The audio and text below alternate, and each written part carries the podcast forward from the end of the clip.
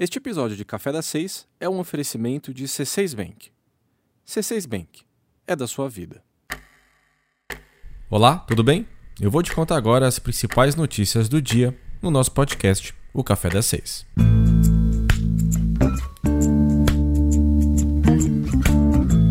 Multiplicar o patrimônio em tempos de pandemia tem sido um desafio para muitos investidores. Com a renda fixa cada vez mais magra, as opções consideradas seguras passaram a perder até mesmo para a inflação. Ou seja, o investidor que deixar o dinheiro aplicado em investimentos atrelados ao CDI terá, após um ano, um rendimento insuficiente até mesmo para acompanhar a evolução do poder de compra. Pois é, mas os produtos de renda fixa continuam tendo sua importância nas carteiras e, claro, uma relevância maior ainda para os emissores desses títulos, que usam os recursos para financiar projetos. Mas e aí? Como recuperar a atratividade dessas aplicações? Bom, desde o início de março, quando a pandemia começou a mostrar as suas garras, a oferta de títulos pré-fixados aumentou bastante. Você não sabe muito bem como esses investimentos funcionam? Eu vou explicar. Na verdade, existem dois tipos de títulos pré-fixados. O primeiro, ele é puramente acordado. O emissor combina uma taxa determinada e paga aquele percentual no vencimento do título. Por exemplo, Atualmente existem CDBs, LCIs e LCAs negociados no mercado e que prometem retorno de 3, 4 e 7% ao ano. No vencimento do título, esse percentual é pago ao investidor e ponto. Não tem nenhum tipo de surpresa. Já o segundo tipo de pré-fixados são os títulos que calculam o retorno pela variação de um indicador mais um bônus fixo pré-determinado. Esse indicador pode ser a inflação, nos índices IPCA ou IGPM, ou então a própria taxa Selic. São, por exemplo, títulos que pagam a inflação mais um bônus de 2 ou 3% ao ano. A vantagem do retorno previamente combinado é aquela que eu já comentei. O investidor ele não tem surpresas. Ele já sabe quanto vai receber e não fica de mãos atadas quando os juros caem. Por outro lado, existem sim pontos negativos nos investimentos pré-fixados especialmente naqueles que têm vencimento longo. Se os juros ou se a inflação subirem nos próximos anos, os títulos pós-fixados atrelados ao CDI podem voltar a render mais, e o investidor que optou por um pré-fixado pode acabar com um mico na mão. Além disso, é muito importante avaliar a solidez do emissor dos títulos, principalmente os que não são cobertos pelo FGC, o Fundo Garantidor de Crédito, como as debentures, por exemplo. A gente explica direitinho como fazer essa análise em uma matéria no nosso site. Está lá no 6minutos.com.br. E o isolamento social provocado pela pandemia do coronavírus causou um estrago no emprego com carteira assinada no Brasil. A quarentena, entretanto, foi particularmente cruel para os vendedores do varejo. Um levantamento feito pelos 6 Minutos com base nos dados do CAGED mostrou que entre março e maio, mais de 140 mil vagas de vendedores foram fechadas.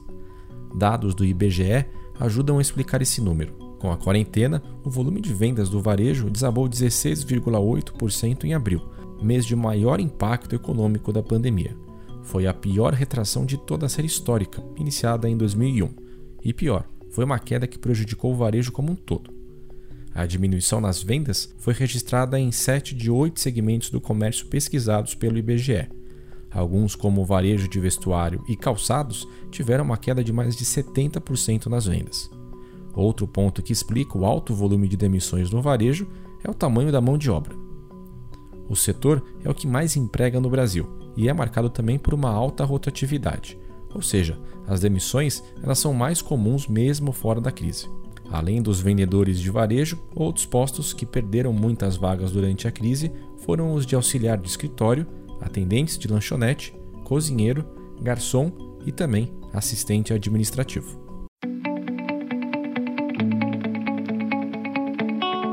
E quem também está sofrendo bastante os efeitos do coronavírus de forma intensa é o setor da aviação. Mas após paralisar quase toda a frota em meio à pandemia, as companhias aéreas Azul e Gol elas estão retomando gradualmente as suas operações. A Azul anunciou hoje que espera voltar a ter mais de 300 voos diários em agosto, um avanço de 290% na comparação com abril.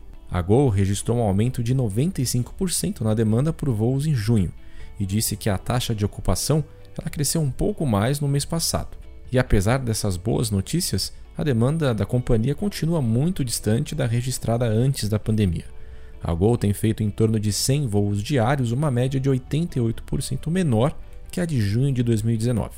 E hoje também foi anunciado o pedido de falência da Avianca Brasil. A companhia que estava em recuperação judicial desde 2018 e que encerrou as suas operações em maio do ano passado, assumiu que não conseguirá honrar as suas dívidas. Com isso, ex-funcionários e credores devem amargar um prejuízo de mais de 20 bilhões de reais com a falência da empresa.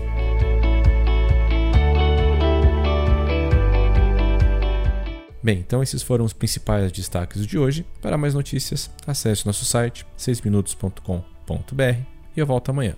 Tchau. Já pensou ter uma relação mais saudável com seu dinheiro? Já pensou um cartão com pontos que não inspiram? E já imaginou ter só o que você precisa sem entrelinhas, nem pagar pelo que não usa? Já pensou se tivesse um banco que fosse exatamente do jeito que você quer?